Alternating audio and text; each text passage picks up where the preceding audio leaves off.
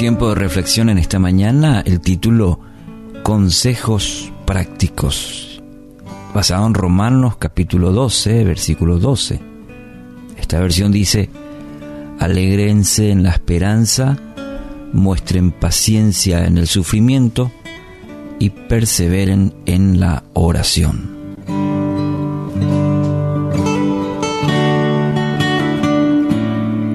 En este capítulo encontramos recomendaciones prácticas que da el apóstol Pablo. Y en el versículo 12 vemos tres verbos, tres acciones muy interesantes e importantes que debe aplicar el cristiano. En primer lugar, el creyente dice debe alegrarse en la esperanza. El optimismo, en tal sentido, debe ser una de las de sus características. Y no ese optimismo así simplemente de, de circunstancia o cuando la vida me va bien. Es diferente lo que la palabra en tal sentido nos señala. ¿Por qué? Y bueno, porque está seguro que con Dios de su lado lo mejor está por venir. Tiene fe, tiene confianza, tiene dependencia. Es que vive confiado en los planes de Dios, que según su palabra y su promesa dice que siempre serán para su bien. Dice una frase, no hay situaciones desesperadas en la vida, lo que, lo que hay son personas que han perdido la esperanza. Repito una vez más, no hay situaciones desesperadas en la vida, lo que hay son personas que han perdido la esperanza. Cuando verdaderamente Dios es el centro, el Señor y Salvador de nuestras vidas, esto, querido amigo, amiga, brinda seguridad. Brinda seguridad que tanto necesitamos en la vida.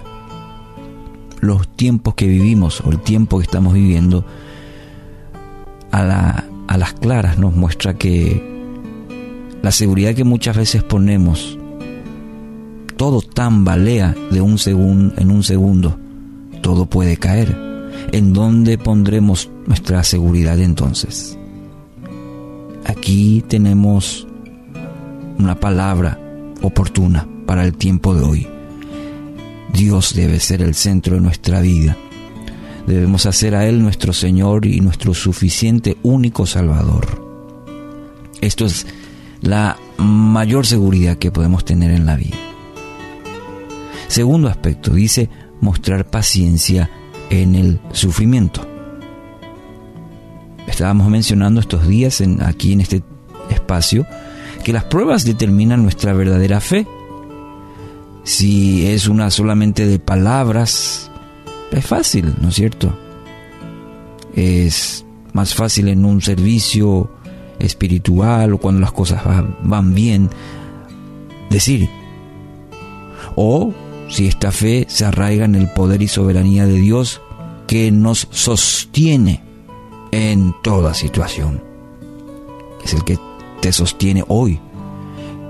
Santiago 1, 3 y 4 dice, pues ya saben que la prueba de su fe produce constancia y la constancia debe llevar a feliz término la obra para que sean perfectos e íntegros sin que les falte nada. Cuando el apóstol Pablo dice, muestren paciencia en el sufrimiento.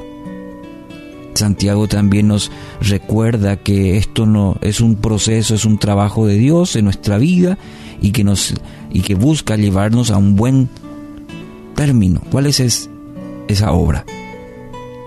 que nos lleva a una integridad sin que, sin que nos falte cosa alguna.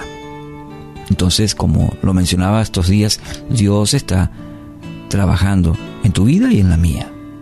Y tercer aspecto que tiene este versículo de Romanos 12:12, 12, perseverar en la oración. Amigos, si no perseveramos en la oración, de ninguna manera vamos a poder alegrarnos en la esperanza y menos ser pacientes en el sufrimiento. Porque la oración es el fundamento de la cual vamos a poder sostener todo lo demás. La vida de oración. ¿Por qué? Porque es nuestro oxígeno espiritual. Con ella aprendemos, con ella aprendemos a escuchar a Dios. Tendremos la indicación de cómo tener esperanza, de cómo soportar en el sufrimiento. Es de acuerdo a nuestra relación con Dios por medio de la oración es el fundamento de la cual podremos sostener todo lo demás. ¿Cuántas veces nos pasa que pasamos quizás días o semanas sin hablar con Dios?